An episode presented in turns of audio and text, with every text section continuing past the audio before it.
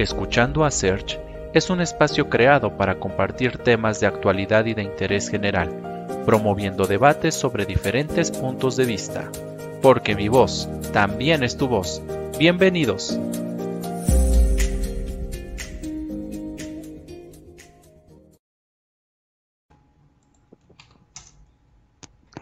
¿Qué tal amigos? Muy buenas noches. Sean bienvenidos a este quinto capítulo de la cuarta temporada de Escuchando a Search. Y como ya es costumbre, pues tenemos a un invitado de lujo. En esta ocasión, pues vamos a hablar un poquito de cine con uno de los orgullos poblanos que precisamente ha puesto en alto el nombre de nuestro estado con su trabajo. Y bueno, pues eh, ya veremos si él nos platicará un poquito de estas obras que precisamente han sido reconocidas en diferentes festivales y que bueno, también ha sido el acreedor a premios precisamente por estos trabajos. Eh, él es Carlos Trujano, les voy a hablar un poquito de él. Es, es director y guionista, licenciado en cine por la Universidad Popular Autónoma del Estado de Puebla. En el año 2015 fue ganador del apoyo para la producción de cortometraje por el Instituto Mexicano de Cinematografía para filmar el cortometraje Desaparecido. Eh, nomina nueve premios, Pantalla de Cristal y A la Diosa de Plata 2017, Mejor Cortometraje Mexicano de Terror en Fertum, su cortometraje de tesis universitaria Getsemaní, Ego eh, Sum Lux Mundi, fue ganador de la Diosa de Plata en el año 2018 y mención especial en Cinetecton. Con el cortometraje Yerba Mala, fue ganador en el Festival Internacional de Cine de Morelia en 2019 y mención especial, especial en el FICTEC en 2020. Sus trabajos han sido seleccionados en México, Italia, Argentina, España, Canadá y Túnez, eh, formando parte de las selecciones oficiales del Festival Internacional de Cine de Guadalajara, de Cine Latinoamericano de Rosario, Shorts México, entre otros. Estudió un semestre eh, de intercambio en la ECU de Montevideo, ha tomado eh, diversos talleres de guion para cine y series por parte del MICA, INCINE, SECAP, Centro de Capacitación Cinematográfica y sección de directores. Fue parte del Seminario de Dramaturgia de la Subsecretaría de Cultura de Puebla en el periodo 2017-2018, impartido por Jaime Chabaud, Luis de Tavira, Conchileón, entre otros.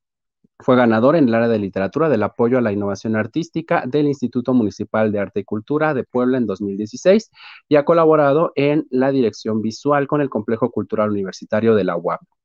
Coescribió el texto de la obra TikTok en busca de eh, Tiempo Perdido de Gregorio Trejo para Danza de la UNAM.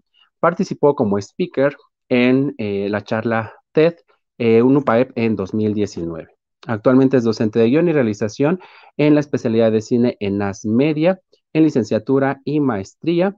Y bueno, pues para mí es un verdadero placer contar con la presencia de Carlos Trujano. Buenas noches, Carlos, bienvenido. Buenas noches, Sergio, ¿qué tal? Gracias por la invitación. Al contrario, gracias a ti por regalarnos un poquito de tu tiempo, por platicar con nosotros. Digo, ya dimos una leída eh, a, tu, a tu CV, a tu experiencia, pero creo que pues es meramente enunciativo Creo que el trabajo que has realizado en, en los últimos años, a, quienes realmente eh, pues nos hemos percatado del mismo, que hemos colaborado con él, creo que es muy amplio, creo que ha, ha sido un parteaguas en la manera en que aquí en Puebla se comienza a ver esta parte del trabajo de cine. Creo que eres un orgullo, como lo mencioné al principio, de aquí de, de, Puebla por los alcances que has tenido. Y bueno, qué padre que puedas compartir con nosotros un poquito de esa experiencia. No, pues gracias por, la presentación y por tus palabras Bien, Carlos. Bueno, pues vamos a comenzar. Eh, quisiera que nos comentaras eh, en qué momento Carlos decide precisamente dedicarse a esta parte del cine. Eh, muchas veces caemos en una, en una profesión, a lo mejor por error, a lo mejor porque es lo que realmente buscábamos desde niño, o porque pues dijeron los papás, vas a estudiar esto porque es lo que ha estudiado tu abuelo y demás, y entonces eh, es una herencia. En tu caso, ¿qué fue lo que pasó? Sí, no, definitivamente no fue lo último, ¿no? O sea, creo que pocas, tiene que haber, pero pocas personas son, tienes que ser cineasta, ¿no? Em, realmente eh, digamos que desde muy chico yo tenía la idea de que, me gustaba el cine, ¿no? Me, gustaba mucho ver películas, obviamente. Eh, sobre todo en mi casa, ¿no? O sea, principalmente solo, más que ir al cine, ¿no? Me gustaba verlo solo. Y conforme fui creciendo, mi familia, pues sí, no, no tiene nada que ver con, con, las artes, ni con las ciencias sociales, ni nada parecido. Entonces, pues pensaban que era estudia comunicación y después eh, buscas cómo hacerte ahí un camino. No sabía, vaya, no sabían ni ellos ni yo cuando era niño que, que se podía estudiar cine, ¿no? Entonces yo crecí pensando que quería estudiar comunicación, pero siempre con la idea de del cine hasta que ya por cerca de terminada la preparatoria eh, estuvo la oportunidad en, la ciudad de Puebla porque no, no era viable pensar en, irme a estudiar a otro lado, no, no, estaba la posibilidad de estudiar cine aquí en la ciudad. Eh, me dio miedo, ¿no? Después de una plática con una tía me dio miedo. Estudié publicidad un semestre, pero sí recuerdo muy bien el momento en el que me encontré por labores de la escuela, ¿no? De la universidad, por, por la beca que tenía en ese momento, eh, grabando a los estaban graduándose.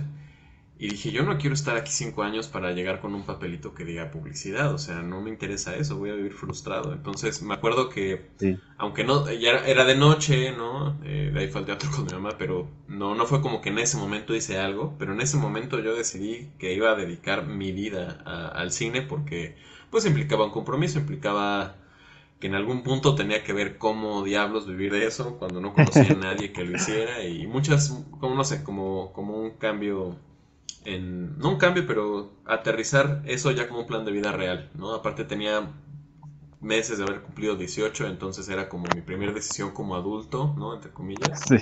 Y pues sí, definitivamente eso fue eh, y, para mí fue, fue, fue realmente como el nacer de, de la persona que soy hoy, ¿no? Wow.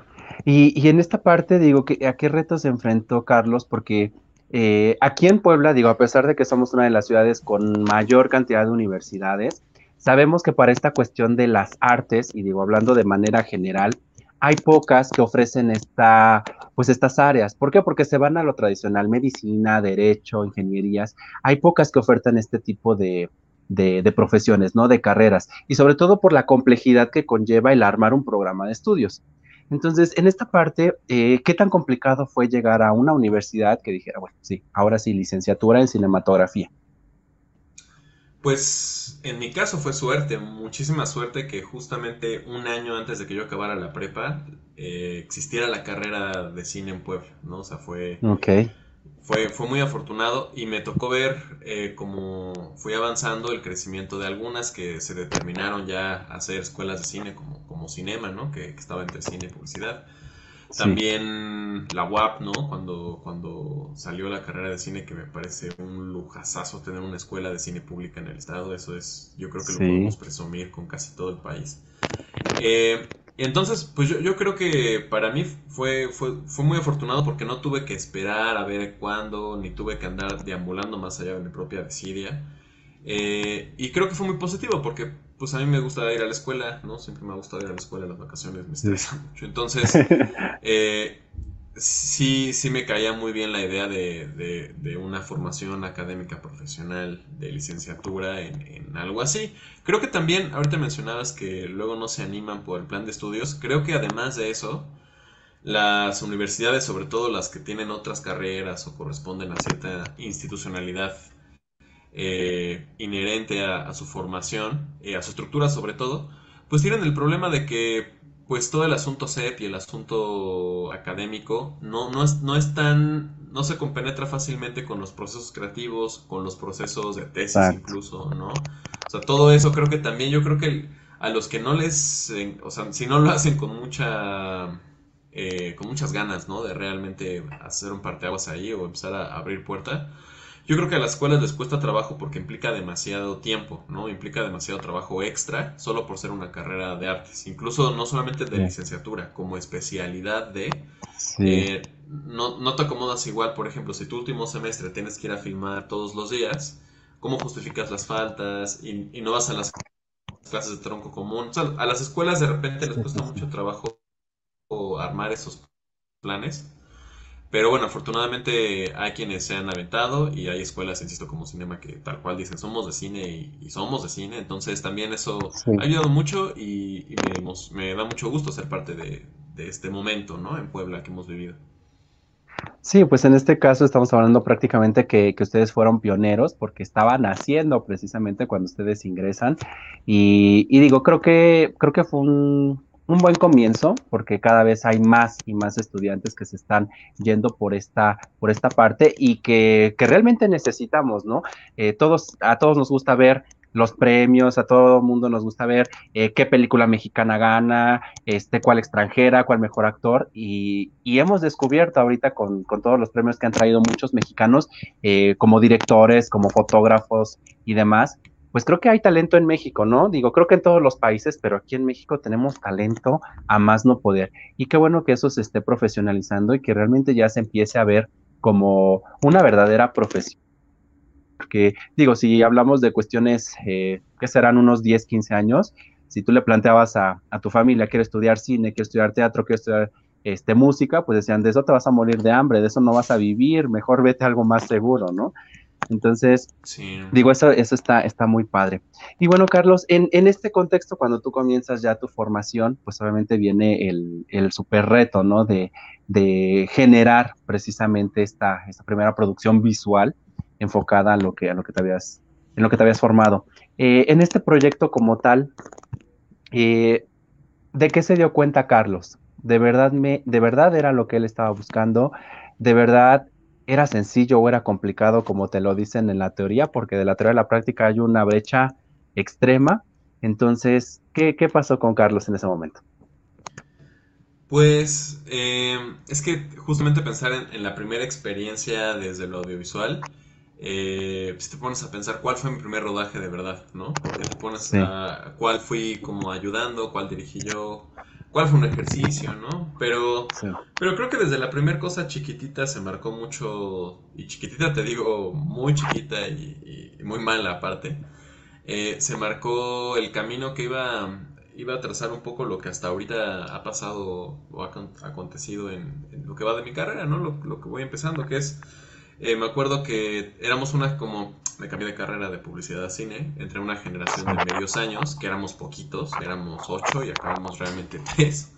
Entonces esa generación eh, hice amigos para toda la vida, pero más allá de eso, a las dos semanas llegó Augusto, uno de ellos, eh, de mejores amigos aparte, diciéndonos, vi una convocatoria, un concurso para hacer un corto sobre perros, ¿no? en Cholula, okay. de, la, de una fundación que había ahí. Y teníamos dos semanas tomando clases y, y, me acuerdo que dijimos, mañana nos juntamos en la cafetería y vamos a enseñarnos todas nuestras ideas para ver cuál hacemos. Y me acuerdo que realmente el único que llevó todo ñoño ahí con su trabajo impreso, ¿no? Y yo, vean, traje esto. Y los demás estaban motivados, pero no les motivaba tanto, no se dieron el tiempo, no lo sé, de hacerlo así.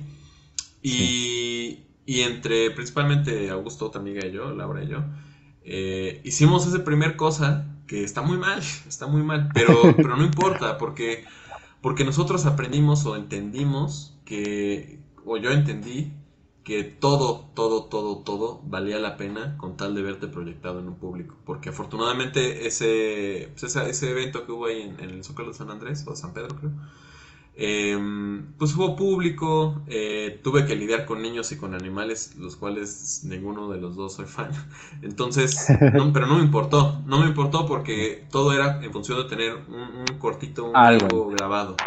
Y, y, creo que eso fue lo que me hizo darme cuenta que, que valía la pena cualquier, cualquier sacrificio y bueno, toda la carrera y las becas que tuve que tener y trabajar, pues lo reforzó y, y, y también ayudó mucho a, ser más firme la convicción. Pero creo que es esa primera experiencia decidiendo qué vamos a grabar y contándome de una historia ahí, dos, tres, eh, fue lo que, lo que hizo darme cuenta que sí, sí es complicado, pero, pero vale la pena, siempre vale la pena filmar. Sí, sí, lo creo. Y es que, bueno, al final del día creo que son muchos factores, ¿no? Esa emoción, esa adrenalina, ese de, bueno, ya estoy aquí, pues a sacar como, como sea, pero sacar adelante el proyecto, ¿no? Y sobre todo entender que, que esta parte del cine muchas veces no es un trabajo individual, sino que es un trabajo grupal. Y en siempre, donde siempre si, si no tienes a las personas correctas quizá, o si no tienes esa misma iniciativa, ese mismo amor, llamémosle por lo que estás haciendo, pues a veces las cosas no funcionan. o funcionan a medias. Entonces, creo que eso también es digno de reconocerse porque, pues, es de las pocas eh, áreas, disciplinas que precisamente conjunta este, este trabajo, ¿no? Algo con lo que en el sector empresarial andan muy peleados, ¿no? De no hay trabajo en equipo, no existe esto, pero creo que hay algunas otras, como el cine, que sí se ven obligados a. Entonces, pues eso está, está interesante. Y bueno, ahora yéndonos a esta parte ya meramente, meramente de experiencia, eh, has tenido una trayectoria increíble, has conseguido becas, has conseguido fondos precisamente para realizar los proyectos, porque hacer cine tampoco es barato. Y, a pesar de que hoy tenemos relativamente tecnología, que a lo mejor ha ayudado, pero creo que ese es uno también de los, de los principales paradigmas y es uno de los principales eh, retos también a los que se enfrentan ustedes como, cineastas, porque pues de dónde sacamos dinero para contratar staff, factores, cámaras, eh, todo, ¿no? Eh, en esta parte, ¿cómo es, que, ¿cómo es que Carlos precisamente se va abriendo puertas para desarrollar proyectos propios? Porque pues algunos son precisamente, te dan el dinero y te dicen, pues tú entrega el producto, ¿no? Pero, pero no hay como una guía. Entonces, aquí cómo es que se da ese, pues esa cuestión. Eh, creo que lo, lo principal para bajar fondos, pues, pues un poco la escuela. Ahí, sí, ahí sí reconozco que sin la carrera jamás habría entendido cómo aplicar a nada. Pero creo que lo más importante, más allá de, eso, es cómo hacerte de una de un equipo de trabajo que eventualmente acaban siendo tus amigos, por lo general, y si no, no lo sabes. Pero cómo te haces de ese equipo de trabajo, justamente desde cómo entendemos que se hacen las cosas, y lo que dijiste me parece, coincido completamente, ¿no? Eh, si no tienes toda esa pasión por hacerlo, creo que es una decantación natural la que ocurre en este camino. Entonces, pues, pues, yo creo que durante, bueno, más bien durante la universidad me fui dando cuenta de eso. No tenía tan claro como ahora lo importante que es hacerse de un equipo en, en un... Yo me fui a intercambio a Uruguay un, semestre, Y mi servicio de beca, afortunadamente, justo por la persona que entró, que lo hizo más por impulsarme que otra cosa, que se agradezco mucho, eh, lo que me dijo fue, de, de, servicio de beca, tráete un corto hecho, ¿no? Entonces hice un corto allá, sin un peso, sin un peso, ¿no? O sea, sin un peso, lo reitero, muy cañón, porque tal cual, lo último que tenía antes de regresar a México era para, fue para el flete de, de regresar al equipo de, que nos habían prestado en una escuela ahí, que no era la que yo fui comí porque hubo catering, ¿no? Porque la puso ahí sándwiches y no, no tenía para comer ya. Pero el punto es que ahí eh, me di cuenta por, por cómo se dieron las cosas y que tuve que pues, hacer un equipo muy pronto y luego ellos tuvieron, los que iban a hacer el equipo tuvieron un trabajo y se tuvieron que ir, o sea, trabajo laboral, chamba, pues. Sí, sí, sí. Se fueron y de repente tuve que hacer equipo con chicos de otro grupo con los que yo casi no había tratado y yo hice un poco de todo a pesar de que ellos querían apoyar, pues el guion estaba teniendo... Fue un caos, fue un caos. Lo que quiero llegar es que esa, esa experiencia me hizo entender que yo no podía seguir adelante en serio si solo. O solo entre comillas. Tenía que hacerme de un equipo en el que yo confiara, que confiaran en mí y avanzar juntos. Y a eso me aferré como perro a hueso y a partir de ahí, al contrario, el siguiente corto que hicimos acá, que nadie vio casi porque no tuvo ninguna selección oficial ni nada, no importa porque ahí conocí gente súper importante en, mi vida profesional y en mi vida en general, ¿no? Como, como Pablo, como Pedro, como varios, que a partir de ahí no nos soltamos y somos equipo para todo y gracias a ellos hemos podido levantar otros proyectos juntos. Desde entre todos, pues quién tiene ahora y ahora tú pones y tal, o quién consigue y hacemos crowdfunding o buscamos alianzas o lo que sea. Y es eso, creo. Creo que eso, entender eso a partir de ese momento, sí, sí es un, ha sido un cambio porque es lo que ha permitido que los proyectos puedan existir y, e incluso trabajando con gente diferente, también entiendo que si te sumas a un proyecto, te sumas a esa familia itinerante o familia interina de una semana, de tres semanas. Eh, cuando vas a trabajar es un poco diferente, ¿no? O sea, los rodajes en una serie, por ejemplo, es distinto porque si vas por chamba. Pero los proyectos de cine, ¿no? O sea, ¿no? del cine que somos en Puebla, que es en comunidad por necesidad. Sí. Em, creo que, creo que lo aprendí ahí y, la verdad es que agradezco mucho haber, haber podido vivir eso para entenderlo así y poder haber hecho lo, que vino después. Sí, al final del día creo que el conocer personas, las famosas relaciones sociales, también llegan a ser un factor clave a generar precisamente este match, ¿no? Conocer, porque sabes que tarde o temprano vas a necesitar de alguien, pero si trabajaste perfectamente con esa persona, el apoyo lo vas a tener siempre. Y bueno, pues recuerden a quienes nos están viendo en esta transmisión que pueden mandarnos eh, pues alguna felicitación, algún comentario, alguna pregunta para Carlos en el chat y con todo gusto pues se la, se la mencionaremos para que nos dé respuesta. Y, bueno, eh, retomo esta cuestión de, de, lo que hablaba de pues el trabajo en equipo, las relaciones sociales, porque eh, pues para quienes nos están viendo y quienes nos escuchan posteriormente, a mí me tocó participar, bueno, ser parte del, casting de, extras que eh, colaboró con Carlos en el corto Desaparecido. Y entonces ahí yo me pude percatar precisamente de todo lo que conllevaba este proceso del cine, ¿no? Desde que seleccionas a las personas, en ese momento trabajábamos con, bueno, estuvo Humberto Busto, esa grabación que se hizo por Angelópolis, y entonces, pues es una cuestión súper compleja, porque hay que mover gente, hay que mover equipo, hay que mover muchas cosas, y, no es un trabajo que, se haga en un día, es un trabajo que lleva a veces semanas, que lleva meses. Y, bueno, creo que, creo que lo que está, lo que está haciendo Carlos en, esta área eh, es trabajo de calidad, es trabajo de reconocerse, porque todos sus, bueno, al menos todos los cortos que, que, has realizado, Carlos, creo que han estado en festivales, han estado nominados, alguno de ellos ganó también un premio y, y bueno, estos, estos, estas ideas como tal, ¿de dónde surgen? ¿En qué se inspira Carlos para, para realizarlas? Porque pues tienen matices completamente diferentes. El, el, corto de Hierba Mala, pues es buenísimo y te habla de una situación que está presente en México. Digo que a veces no nos enteramos al 100%, pero de que está, está. Entonces, ¿en qué se inspira Carlos? Pues principalmente eh, me inspiro en, el miedo, ¿no? Las cosas que me dan más miedo son las que, las que me motivan a escribir, porque yo creo, no, no sé, supongo que tiene que ver con que durante la universidad también tuve un, proceso de, o sea, mi, beca era en parte de teatro, ¿no? Entonces tomé clases de teatro, de actuación, de dirección de teatro con, con maestros muy chidos. Eh, y creo que, que, de alguna manera, y te lo, estoy entendiendo ahorita que te lo digo, ¿eh? de alguna manera como que entendí el proceso del cine muy pegado al del teatro, aunque pues, no soy de teatrista profesional obviamente, ¿no? Pero, pero me gusta y lo entiendo más o menos. Y creo que el teatro es muy confrontativo, al menos como yo lo, yo lo aprendí era muy confrontativo, ¿no? Y justamente mi proceso en, en lo que me dio rocé de actuación era enteramente confrontativo, ¿no? Entonces a mí ese proceso sí me funciona, a mí ese proceso un poco violento sí me funcionó en la vida en general.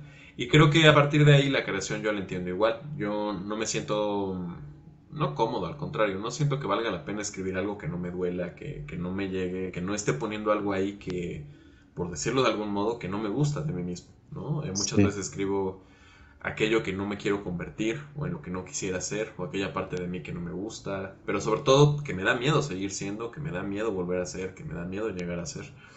Entonces, eh, por eso, las, por eso los, los, guiones son muy distintos. Recientemente he intentado explorar a través de los géneros, cosa con la que estaba medio cerrado antes, pero desde Yerba Mala, eh, que, hicimos una fantasía, un realismo mágico en un melodrama asumido, ahora hicimos una ciencia ficción, el largo es un drama social, pero tiene, tiene tintes de ciencia ficción de algún modo, chiquitos, ¿no? Muy soft. Entonces, no sé, o sea, creo que, que, las herramientas también como formales que vas, vas adquiriendo te van transformando. Esto de la ciencia ficción y la fantasía lo, lo entendí en un taller con Josué Almanza, un, un dramaturgo poblano chidísimo, ¿no? En un taller que tomé con él de géneros híbridos y entendí que era una manera de llegar a otros lados, pero sin, sin, sin quitar la confrontación personal. Entonces, pues Disculpa que siempre doy muchas vueltas para contar una sola cosa, pero, pero no hay problema, no hay problema. viene, viene del miedo más que nada, de la confrontación conmigo mismo, que además eh, creo que el trabajo con uno mismo para el, para el que quiere ser artista o los que queremos ser artistas es esencial. Si no te conoces, ¿cómo vas a hablar de, de la humanidad o del de enfrente o del que sea? ¿no? Creo que hay que estar buscando, buscando, buscando. Y, y esos procesos, que no son terapéuticos para nada, simplemente son parte del proceso creativo, en mi opinión. Eh, son los que permiten que, que, la obra exista, vaya, vaya agarrando forma, aunque te valgas de, diferentes elementos o herramientas, pero a mí es lo que me motiva, el miedo y, el, trabajo hacia adentro, más que nada. Wow. Sí, pues digo, y, yo creo que hay una línea bajo la cual cada uno de los directores, cada uno de los creadores de cine se basa, ¿no? Hay quien a lo mejor es, es más romántico, hay quien es más este, drama, entonces como que creo que cada quien encuentra su, su, propia línea y eso es lo que hace interesante a cada uno de sus trabajos, ¿no? Eh, y en esta parte, cuando, cuando Carlos comienza a ver que sus cortos, que sus primeros proyectos comienzan a tener este, este auge, como que ya hay gente que lo empieza a ver, como que hay gente que también dice, esta obra está bien hecha, eh, y cuando empiezan a, proyectarlo en, en festivales, ¿qué pasa por la mente de Carlos en ese momento y de su equipo? Eh, pues han sido varias etapas de eso, ¿no? El, proceso que más me sentí, diría mi papá, en un ladrillo, ¿no? Fue cuando ganamos el apoyo de, de, mi cine para desaparecido justamente y me mareé feo, ¿no? Me mareé muy feo porque estaba muy chavo, yo tenía 22 años y ganamos este apoyo que, pues, que nadie de mis compañeros había ganado, no sé, ¿no? Como que fue muy, muy emocionante. Y creo que estuvo bien vivirlo así, porque justamente también entendí otras cosas, ¿no? Todo el proceso de, los festivales y tal, que, siempre quedas en uno por cada, iba a decir 10, pero no es cierto, por cada 50 que no quedas, ¿no? y cada intento es, es 10 fracasos o 20 atrás. Entonces, creo que te queda, bueno, yo me quedo más con, lo que no se logró, es como, sí hicimos esto, pero eso otro no se pudo, ¿no?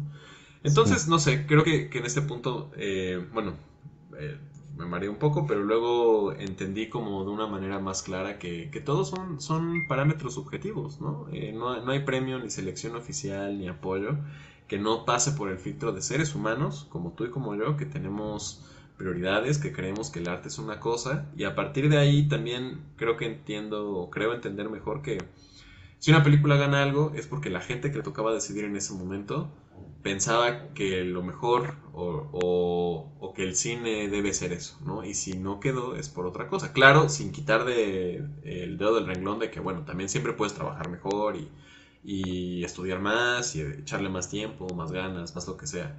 Pero una vez que le echas todas las ganas y que trabajaste 20 veces la misma cosa, pues, pues creo que es, es, entender que, que todo eso es emocionante, pero pero no es lo más importante. Lo que sí es muy emocionante y lo que sí te regalan los festivales es que, tu, el público vea tus cosas, ¿no? Ahorita pues han sido puros cortometrajes y tú sabes que el corto en México, bueno, yo me imagino que en todos lados, ¿no? Pero el cortometraje casi no se ve. O sea, difícilmente alguien está buscando, a menos que seas un cinéfilo, un cineasta, pero por lo general no andas buscando cortos. Entonces de repente que, te permitan tener estas experiencias tan bonitas que hemos tenido, sobre todo con Yerba Mala, que, la verdad, pues, pues, pues ha sido precioso como todo el viaje en el que nos ha metido, porque hemos podido estar proyectados desde el Festival de Guadalajara o de Morelia, que son los más importantes de México, hasta en una, casita de cultura en Manzanillo, en otro festival. hasta en el canal 22, que al final de cuentas para un corto pues es, de lo, del mayor alcance que podría tener porque es transmisión nacional. Nacional. Cuando eso pasó no sé, yo, yo pues no tengo tele abierta, pero la vi desde YouTube para poder, no sé, entender que, estábamos realmente ahí.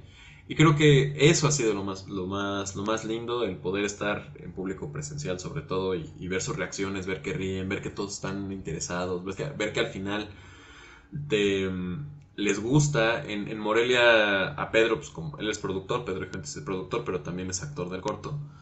Eh, lo ubicaban, ¿no? Y nos dejaban entrar a lugares porque lo ubicaban a él por el corto y nos repetían los diálogos. Yo, yo, me sentía, no soñado, más bien muy conmovido. Me sentía conmovidísimo por pensar que, que, todo eso lo habíamos logrado con, con, con tan poco recurso, pero, pero con, con, algo que queremos tanto. Entonces, creo que lo, lo, más bello de esto que mencionas es, allá en este punto, es ver que, que realmente el cine puede conectar eh, con las emociones de otras personas que no conoces y que no te conocen y que eso no importa, ¿no? Que no importa que sepan quién lo dirige, lo que importa a veces es que también ser, esa, película o ese corto que, alguien diga, ah, lo vi en la tele y, me acordé de mi mamá o me acordé de, del lugar en el que nací o que crecí. Creo que eso es lo más padre que pueda haber hasta ahora, es lo que pienso y, y afortunadamente lo hemos podido vivir con los cortos. A ver qué viene después. Sí, mira, pues al final creo que es conectar con la gente, transmitir precisamente eso que, esa, esa cuestión de las emociones que, que, se tienen planteadas y que cuando la gente dice, es que yo me acuerdo de esto, siempre va a estar como que bueno, ya dejé una huella en, esas personas, hubo algo que lo asocian y por algo se acuerdan de mi trabajo. A lo mejor no se acuerdan de mi nombre, pero se acuerdan del nombre del corto, se acuerdan del actor principal, se acuerdan del diálogo. Entonces, eso también es muy satisfactorio, ¿no? Eh, para ti como artista que te, que te recuerden. Y, digo, por, por lo poco, lo mucho que hagas, creo que eh, le digo yo, te, te, alimenta un poquito el ego, ¿no? Este, en el sentido de que pues estoy dejando algo, exacto. Exacto, que, Te, que te reconozcan. Entonces, eh, digo, qué bueno que se está logrando ese, ese cometido. Y sí, efectivamente, pues a veces la gente busca, no, quiero una película completa, ¿no? A veces los cortos como que dicen, bueno, es que son cortos, ¿no? Como que por qué o para qué. Eh, creo que aquí en México nos falta como que promover esa, esa cuestión. No, no descarto que en algunos otros países a lo mejor sí se tenga un poquito más de público para este tipo de proyectos, pero, pero aquí en México creo que todavía nos, nos falta. Y, bueno, Carlos, en esta parte, cuando tus cortos precisamente comienzan a entrar a festivales, viene una nominación bien importante, que es donde ganas un premio. Eh, obviamente te, rodeas ya de, un equipo y, esto también, digo, ya lo tocaremos más adelante, que, son precisamente los actores. Eh, cuando, cuando resultas nominado para, para este premio, pues independientemente de la felicidad que ahorita ya nos, nos expresaste por, por, la proyección o el alcance que llegaron a tener tus primeros proyectos, en ese momento, ¿qué pasó por la mente de, Carlos? Dijo, sí, esto es lo que quiero, o, lo bien hecho está aquí en México. ¿Qué, qué pasó en ese momento? Cuando nos, me imagino que, o sea, cuando nos nominaron, nos nominaron a la Diosa de Plata con Desaparecido en, en 2017, yo estaba en una etapa de... pues estaba muy triste, ¿no? Tenía meses profundamente triste porque justamente pues, el corto no quedó en los festivales que yo quería. Dejamos ir un estreno buenísimo por, por, por, pues, por joven y por tonto. Entonces tenía como muchas cosas, sí, la verdad. Tenía como muchas cosas en la cabeza que, que, iban medio en contra. Y de repente la nominación desaparecido, que fue antes del estreno, o sea, el corto no se había proyectado todavía. Eh, lo cual no es del todo positivo, ¿no? Eh, entonces, eso para mí fue un aliciente, fue de un tal vez, después de todo, a pesar de que no se ha visto, a pesar de que no quedó aquí, aquí, aquí, a pesar de eso, tal vez no lo hicimos tan mal, ¿no? A pesar de eso, podemos mejorar, pero tal vez no vamos tan mal.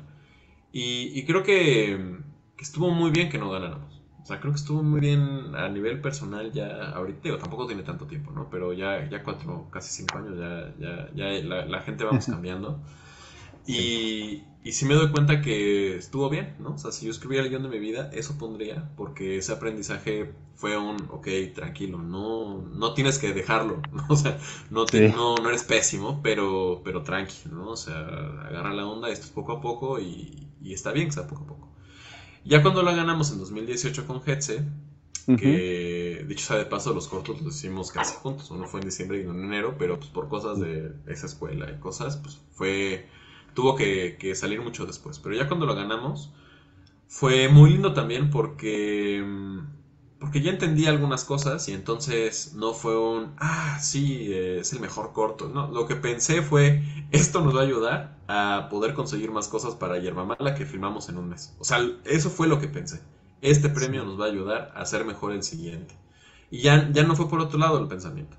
Entonces creo que todo cayó como debió ser. Eh, a la fecha, a la fecha, bueno, tiene poco, pero lo de la diosa de plata pues es lo que creo que me ha abierto muchas puertas. A veces creo que más de las que yo mismo me doy cuenta. A veces eh, no lo sé. Pero pues yo, yo, lo pienso como, como algo lindo a un, a un, corto que yo en lo personal de los míos quiero muchísimo, muchísimo porque es súper personal. Em, y el rodaje lo disfruté mucho. Pero Em, pues creo que la emoción es esa, ¿no? La, emoción ha sido esa cuando hemos ganado Feratum apenas ganamos Tepic, no sé, o sea, como, como otros premios también luego son, son muy lindos, eh, cada uno creo que corresponde a diferentes cosas, cada festival, cada nominación, cada premio tiene sus propios intereses, sus prioridades, eh, hay algunos a los que no podemos acceder.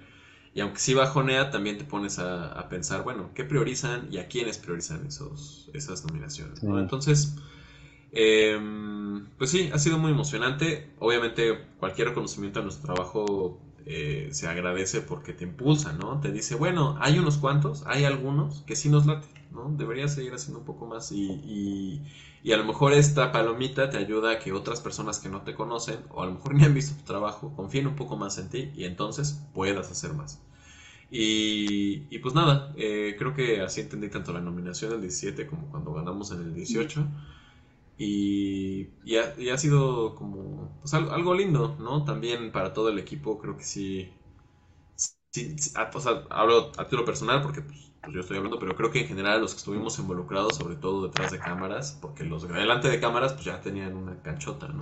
Pero nosotros sí, eh, sí fue también un, una palmada en el hombro de, sí, échenle ganas, ¿no? Eh, y eso es, es, es lindo, ¿no? Sí, y como bien mencionas, ¿no? La famosa prueba y error y el poco a poco y el tocar puertas, el picar piedra, creo que pues se da en todos lados, ¿no? Eh, a veces sí, llegan momentos complicados, llegan momentos difíciles, pero pues bien dicen, ¿no? Si te caes, levántate, te sacudes y sigues, porque pues quedarte ahí pues no te va a servir de nada, o sea, van a llegar otros que van a decir, bueno, pues ahí quédate y yo sigo. Entonces creo que creo que eso también es importante eh, el saber que cuando, que en las buenas y en las malas va a estar un equipo y que si gana uno, ganan todos, si pierde uno, bueno, pues pierden todos, pero, pero siempre que esté presente esa, esa iniciativa, ¿no? De, de no dejar, de no, de no morir en el intento, ¿no? Sino de seguir y pues yo creo que las cosas llegan en el momento indicado y, y bueno, creo que, creo que muestras lo que nos, nos has comentado. Y bueno, hablando precisamente de, esta parte actoral, porque, porque algunos de tus cortos pues tienen ya figuras que precisamente como mencionabas ya tienen experiencia en el medio, creo que también has dado oportunidad a nuevos talentos y estos talentos como tal eh, pues se han podido abrir puertas en otros proyectos a lo mejor más grandes a raíz de precisamente estar, estar contigo. Y, y en esta parte, bueno, pues ¿qué siente Carlos cuando ve que ese equipo para un proyecto, que a lo mejor no es el equipo que está detrás de las cámaras, que digamos que es el, equipo fuerte de, grabación, de edición y demás, pero a lo mejor ese equipo actoral que dijo, bueno, pues sí, me agrada eh, cómo dice los diálogos, me agrada el estilo que trae, me agrada cómo proyecta. ¿Qué, qué, siente Carlos cuando realmente ve que ya está incursionando en, otras, en otros proyectos, en otras áreas? ¿Te refieres como cuando los actores veo que van también haciendo como otras cosas, ¿no? Más grandes. Exacto, exacto. Pues, em, creo que al menos de, bueno, en general, pero, pero sobre todo, bueno, no, en general, en general he tenido suerte de trabajar con actores muy buenos. Em, pero no solo los, los previamente reconocidos, ¿no? Eh, por ejemplo, Ari, el protagonista de Desaparecido. Ajá. Digo, cuando hemos desaparecido ves que hay, hay Era un niñito, 12 años, su pastel y todo. Em, y luego Yermamala Labs ya tenía creo que 15, ¿no? Ajá, 15 años y ahorita pues ya tiene más. Eh, ha crecido. Pero él, por ejemplo, sí me ha tocado ver cómo aparte se hizo una amistad eh, como entrañable tanto con él como con su familia, entonces sí estamos como en contacto seguido. Y de repente saber que Ari pues ya hizo dos o tres largos y que lo jalan para allá y para acá y que lo ubican en el medio mejor que a mí, ¿no? Este, o sea, gente como muy, pues muy bien posicionada, lo tiene mucha estima y lo, lo ubica como actor y no como este niño que viene de repente, como actor que quiero para estos personajes importantes. Que no, no han estrenado sus pelis, pero ha estado en varias y va a pegar. O sea, vamos a ver a Ari en todos lados muy pronto. Entonces, a mí, por ejemplo, eso me, da mucho gusto y yo sé que no es por mí, o sea, yo sé que desaparecido fue algo que por lo que él pasó, cuando he hablado con él, él, dice que le gustó mucho la experiencia, posiblemente, y eso sí lo sé, así como, como, como dato duro, ¿no? no sé, que fue, tanto para él como para mí, fue el rodaje más grande en el que habíamos estado hasta ese momento. Entonces, supongo que también, no sé, a lo mejor le, le acabó de de definir que quiere dedicarse a eso, como, como ahora lo sé, o creo que quiere ser director después, y seguro sí. Em, y, eso me motiva mucho. Y, pues nada, creo que en lo general a los actores les, les ha aprendido mucho, tanto a los locales como, claro, también a los de afuera, ¿no? Ahorita mencionabas a Humberto y tanto él como, como Ángeles Cruz, que con la que trabajamos apenas, por ejemplo, los dos son directores. Humberto hecho cortos, que les ha ido muy bien están muy chidos. Y Ángeles ya hizo su ópera prima, de largo, ah, Entonces, y está Rotterdam, no sé, es una gran actriz y gran directora. Entonces, de repente, eh, pues, pues sí, ¿no? Desaprendes muchísimo como director, porque te, no, no, te respetan mucho, o sea, respetan mucho tu trabajo, no, no se ponen en la posición de, pues yo vine aquí a ayudarte, o sea, para nada.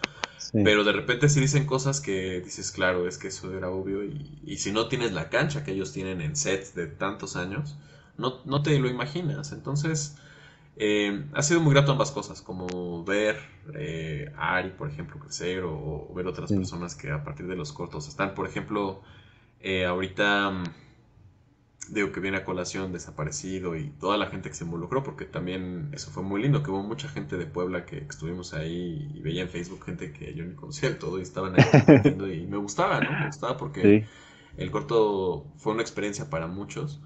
Eh, Fernando Cautle fue, fue también extra en Desaparecido. Sí.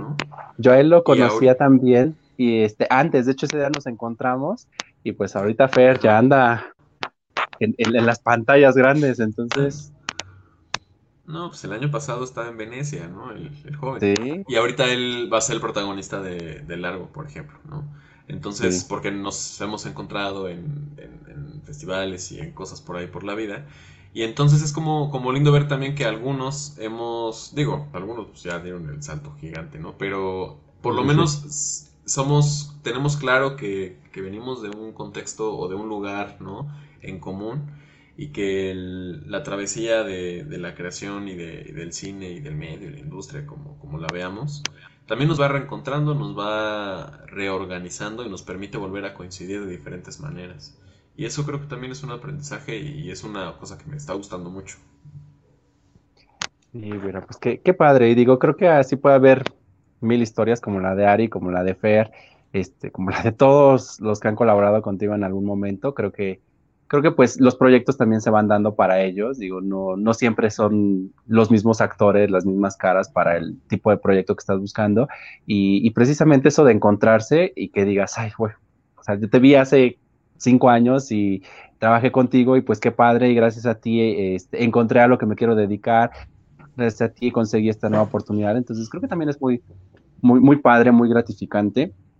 Y, bueno, ahora vamos a una parte complicada. Sabemos que estamos todavía en una situación de pandemia y sabemos que a todo mundo eh, pues nos pegó, ¿no? en, todos los aspectos. Eh, en esta parte del, del cine para ustedes, pues qué impacto ha tenido precisamente esta situación de la pandemia, porque pues ustedes cuando graban, pues se van a locaciones, no lo hacen, bueno, quizá algunos haya set, pero pues la mayoría son locaciones, eh, desde luego hay trabajo con personas, pues qué tanto, qué tanto los ha afectado en estos últimos meses, en este último año. Te mentiría si me, o sea, afortunadamente, y eso sé que no es la de todos, por eso no, lo generalizo para nada, pero afortunadamente eh, mi familia no se enfermó, mi, un, amigo muy querido que se enfermó salió, ya está bien, ¿no? Entonces, no tiene ninguna pérdida por COVID. Entonces, de entrada, desde ahí digo toda esta experiencia, porque de lo contrario, yo creo que cualquier cosa no sería igual. Pero desde ahí, viviéndolo desde ahí, la verdad es que no puedo decir que, me ha afectado negativamente más allá de tener que estar encerrado, ¿no? Porque, eh, por ejemplo, como, como sabrás, la, la, industria en Puebla que queremos levantar y que poco a poco va agarrando onda y que sí hay rodajes de algunos spots y cosas por ahí seguido, que hay gente que chambea de eso, eh, está buena. Yo la verdad los trabajos que, me he involucrado en cuestión de producción han sido más bien en Ciudad de México, ¿no? O me he ido a trabajar a series, script. En 2019 sobre todo me estuve yendo como bien, en 2020 me iba a ir como también a lo mismo, ¿no? Eh, viviendo acá, pero yendo y viniendo. Yendo y viniendo. Eh, por unas semanas o un mes o lo que fuera. Pero aquí, eso te lo comento porque digamos que mm, también estoy habituado a vivir en, en el freelanceo eso no es novedad para mí.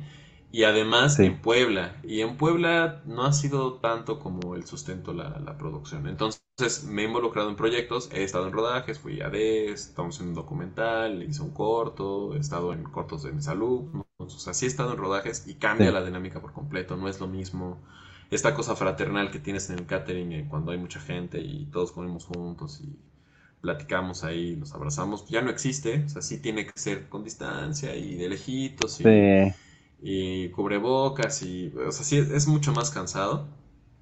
Pero se puede, eh, no tampoco es como que te, no te permita trabajar. Afortunadamente, como una de mis eh, uno de mis trabajos es ser docente, pues ya estoy vacunado desde como dos meses, ¿no? de la de profes. Entonces, em, digamos que, que, el, que ha cambiado en el sentido de que un rodaje no es el mismo, pero también muchas cosas, sobre todo el año pasado, ahorita como que ya se les pasó, pero el año pasado mucho migró a lo, a lo audiovisual, mucho del teatro institucional o, bueno, no, del teatro eh, pasó a lo, audiovisual, entonces también, quieras o no, pues a nosotros nos empezó a pescar también por ahí proyectos que no habían sido, no habrían sido considerados si hubieran sido presenciales. Presenciales. Entonces, em, pues, pues sí, o sea, yo, yo creo que tengo buena suerte en la mala suerte como siempre y, afortunadamente el audiovisual ha sido un un sector que ha cobijado otras áreas que al, sentirse eh, huérfanas de lo presencial recurren a nosotros y entonces pues ya también ahí somos parte de equipos de trabajo y de proyectos que nos han permitido llevar mejor la cosa y ya los que son presenciales pues nada, Medusa por ejemplo, el último corto que hicimos pues sí fue modo COVID, no había vacunas, no había pruebas PCR, hicimos pruebas, fuimos responsables de las rápidas, ¿no? Por lo menos era lo que podíamos costear porque fue independiente. No sí, sí, sí. Entonces, pues nada, es, acoplarse a eso, a estar lejitos, a estar protegidos, a tener gel cada hora, a ventilar locación y, y ya está. Es, así como al menos yo lo he vivido, ¿no? En Ciudad de México sé que sí rodajes pararon, mucha gente se enfermó, pero ahí es una mecánica totalmente industrial que creo que es diferente a la nuestra todavía. Mira, pues qué bueno que, no haya habido pues estas, estas situaciones a lo mejor complicadas, estas situaciones difíciles, porque pues sí hay áreas que dices, ¿cómo le hago si no? O sea, por más que yo trate, por más que quiera, o sea, no, no se puede.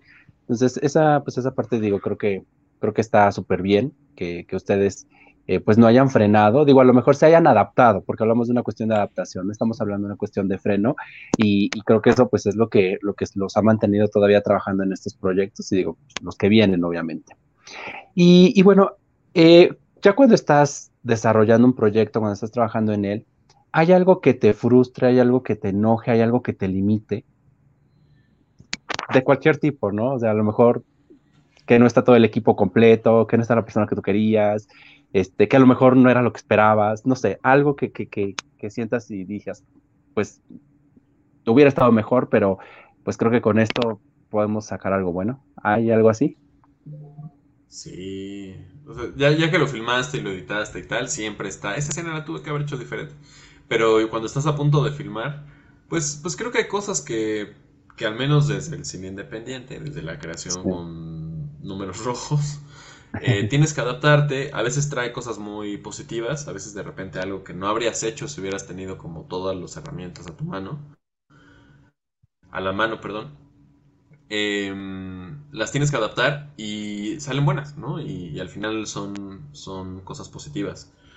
Pero hay otras tantas que no, y hay otras que dices, es que me habría gustado tener más luces, o me habría gustado tener eh, tal, tal persona en vez de, digo, siempre se agradece el trabajo que la gente regala, porque muchas veces la gente va de onda y eso es invaluable, pero también está supeditado a los tiempos de la gente por su trabajo, digamos, real, ¿no? Que cuando tienen chance para trabajar la entrega, o pues sí, también de repente, chin, tal vez esa persona se habría sido mejor contratar a alguien, pero pues no, no había manera que me alcanzara, ¿no? Entonces Creo que, creo que principalmente eso es lo que hasta ahora ha sido.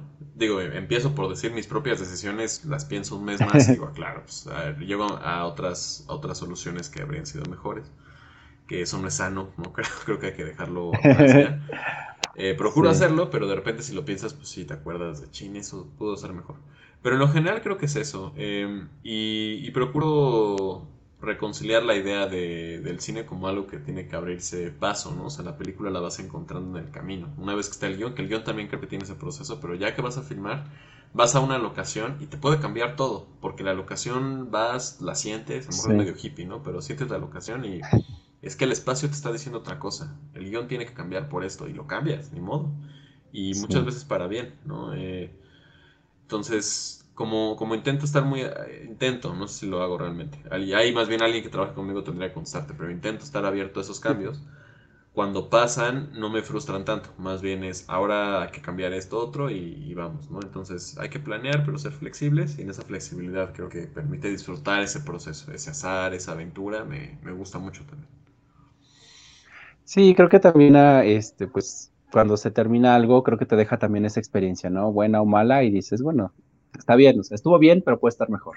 O estuvo mal y ahora pues a echarle el doble de ganas para que salga, salga excelente.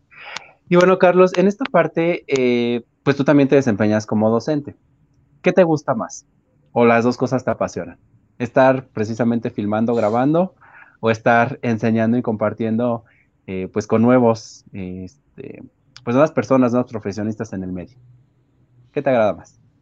No, filmar, o sea, yo, yo soy cineasta que da clases, ni siquiera soy profesor de medio tiempo, soy cineasta que da clases. Sí. Eh, totalmente cada vez lo reitero más. Pero sí ha habido dos, tres cosas de dar clases que me han gustado mucho. O sea, tampoco es que lo haga como, como de, malas o, tanto porque no haya de otro, porque también siempre, o sea, procuro dar una clase no más eh, al semestre porque para no borrarme y no dejarlo, pero tampoco que se vuelva demasiado tiempo de mi día a día. Eh, al menos los últimos años. Porque lo lindo de dar clases es eh, encontrarte con nuevos colegas, ¿no? O sea, y te vas dando cuenta en el proceso. También procuro dar clase, bueno, ha tocado, pero también ya al fin, ya últimamente he procurado dar clase a los últimos semestres. O sea, el último año que están ya trabajando su tesis, que están ya como haciendo servicio social, ya han hecho algunas cosas. Pues ya, ya no son como, a ver chicos, esto es un close-up, ¿no? O sea, ya, ya estás platicando de qué piensan del cine, te das cuenta dónde están sus, inseguridades, sus fortalezas, en qué los puedes apoyar, en qué ya agarraron un camino que no coincide con el tuyo y respetas, pero que, no te vas a poder meter tanto. Entonces, esa parte sí me gusta mucho porque entonces estás, estás ampliando la comunidad, estás ampliando las posibilidades de con quién puedes trabajar después, estás ampliando la diversidad de discursos ah, en tu entorno y eso siempre va a ser positivo, que haya más voces en, en, Puebla de gente que hace cine o en los estados en general. Y eso me parece muy lindo y además eh, y se lo robo a una colega cineasta que también da clases. Eh, pues dar clases es una acción política, o sea, al final de cuentas estás ahí horas y horas hablando con la gente o en un, en un salón o pues, ahorita en esto. Y, y pues dices, ¿no? Y hablas y, dices lo que piensas del cine y, y, cómo crees que es el camino y lo que te parece más importante. Y de repente habrá, habrá de cada grupo de veintitantos, veinte que no les importe y les guste las fórmulas de John y eso les funciona y está bien. Pero habrá cinco o tres que conecten como las películas y digan, oye, sí es cierto, en cine puede ser más. O puede ser eso que tú dices. O yo de por sí ya pensaba eso. Y eso es bonito, o sea, el encontrar esas, esas conexiones, darte cuenta que hay chicos que se rompen la cabeza por levantar un proyectote eh, aunque no tienen todos los recursos, pero están ahí, eh, eso hace que valga la pena dar clases, eso hace que sea, que, que, no, que no sea, o sea, que dar clases también valga la pena, para mí al menos, me gusta más. O sea, yo quiero filmar y filmar y escribir y eso es, eso es lo que quiero hacer y hacer de mi vida. Pero eso otro en dar clases también lo hace como, ah, pues está chido conectarme de repente estos días porque va a estar tal chico o tal chica conectados, ¿no? y eso, eso también está bueno. Sí, sobre todo yo creo que coincidir, ¿no? Con, personas que también tienen esa misma pasión o que están en ese camino de seguir aprendiendo y que realmente les ves esas tablas, les ves esta madera, les ves ese entusiasmo de decir, bueno, igual, ¿por qué no un trabajo? ¿Por qué no más adelante también, eh, pues, trabajar en, algún proyecto, eh, a lo mejor cada quien bajo su línea, pero donde podamos intercambiar puntos de vista, experiencias y demás. Entonces creo que, creo que eso también lo hace, lo hace muy redituable, lo hace muy interesante. Y bueno, Carlos, pues ya casi estamos terminando. Eh, precisamente estas personas que, que, se dedican a esta parte del, del estudio del, del, cine, a formarse profesionalmente o que están en el medio, ¿qué consejos eh, les, les da Carlos? ¿Qué, frase motivacional? ¿Qué les dice? Mm. ¿O qué les diría, mejor dicho? Sí, pues que filmar siempre es la respuesta. O sea, si, si, estás como inseguro de si es lo tuyo, estás inseguro de qué hago ahora, si estás inseguro de qué hago ahora que mi novia me cortó, lo que sea que te duela, em, sublima la tragedia. O sea, haz que aquello que te duela trascienda en una obra y, y pues, te vas a sentir mejor en todos los sentidos, vas a mejorar, vas a crecer, vas a aprender algo. A lo mejor, a, lo mejor tu obra acaba siendo una cosa que a ti no te gusta, pero va a hacer que la siguiente sea mejor. Y siempre hay una película que puedes contar. Ahorita en la, bueno, el año pasado, en julio, ya, ya no lo buscamos mover por, porque no. Pero hice un corto aquí en el departamento, aquí con, mi novia. Entonces, hicimos un corto entre los dos, no, nadie más. O sea, nosotros lo filmamos, lo, lo actuamos, todo, ¿no? Eh, y digo esto porque siempre hay una cosa, un algo que puedes contar. Bueno, tuvimos otra actriz, a Giovanna Cue, tuvo una participación, pero de ahí en fuera fuimos todos nosotros. Em, siempre hay una cosa que puedes contar con el recurso que tienes, con poco dinero, sin dinero, con celular, ¿no? Eh, no, no todas las películas funcionan igual. O sea, si tienes una película con dragones y no tienes para hacer el CGI bien, no la hagas. No te va a alcanzar, mejor, mejor no la hagas. Pero pues busca una manera de contarlas sin dragones y a lo mejor sale mejor. A lo mejor tiene sentido que sea con el celular si la historia lo pide, ¿no? Como Oso Polar, que me parece perfectamente orgánico y coherente que sea con celular, etcétera. Entonces, eh, creo que el consejo sería ese. Encuentra qué película puedes hacer y esa haz ahora. Y y también pregúntate si quieres hacer esto, porque también ya estamos siendo muchos y como que si no, en serio, pues, pues mejor busca otra cosa que te guste de verdad, ¿no? Eh, a los que están por, elegir carreras y alguien ahí está como, no sé estudiar cine, bueno, si la razón para estudiar cine es que no te gustan las matemáticas, no vengas aquí, busca otra cosa. Tienes que apasionarte por esto, esa tiene que ser la razón, que, que serías capaz de dar tu día a día y tu vida cotidiana a cambio de hacer películas. Creo que Creo que eso es lo que yo diría. Pues sí, sabios consejos, ¿no? De los límites los pones tú y bueno, si te apasiona, hazlo. No, no te quedes con las ganas porque creo que muchas veces el quedarse con las ganas o el tomar una mala decisión, pues realmente te lleva a no ser feliz con lo que haces, ¿no? Literalmente vives para trabajar o este o realmente estás haciendo algo que realmente no te llena o que no te satisface y bueno, desafortunadamente ya que terminaste es cuando te das cuenta y dices, no, es que esto no es lo que yo quería y, y bueno, a veces ya es demasiado tarde, ¿no? Qué, qué, qué, qué buenos consejos que yo creo que los que nos, nos están viendo pues los van a tomar en cuenta, que nos escuchen pues también. Y, y, bueno, Carlos, pues fue muy grato charlar contigo en esta, en esta noche, de verdad, yo espero que, que sigan los éxitos, que sigan los proyectos, digo, eh, orgullosamente poblano y, creo que creo que va por más. El camino apenas está empezando. Creo que, vienen muchas cosas buenas. Digo, esperemos ya pronto estar en la, en la normalidad adaptada con esto del COVID, pero, pero creo que creo que van a seguir las cosas buenas. Creo que has formado un buen equipo. Creo que tus proyectos han tenido alcances, yo creo que hasta mayores de los que tú esperabas. Y, bueno, seguiremos ahí, ahí pendientes, ¿no? Para, para echarte porras de lejos y, pues bueno, si se puede apoyar en algo, pues ¿por qué no? Muchas gracias, Sergio, por la plática y por todo lo que dices. Muchas gracias, de verdad. No, al contrario. Bueno, pues así estamos llegando al término de este quinto capítulo con, con Carlos Trujano. Eh, pues no, no se olviden que tendremos el capítulo número 6, nuestra siguiente semana, con un nuevo invitado para charlar de un nuevo tema. Sigan pasando una excelente noche y pues muchas gracias nuevamente, Carlos. Gracias, buenas noches. Cuídense mucho.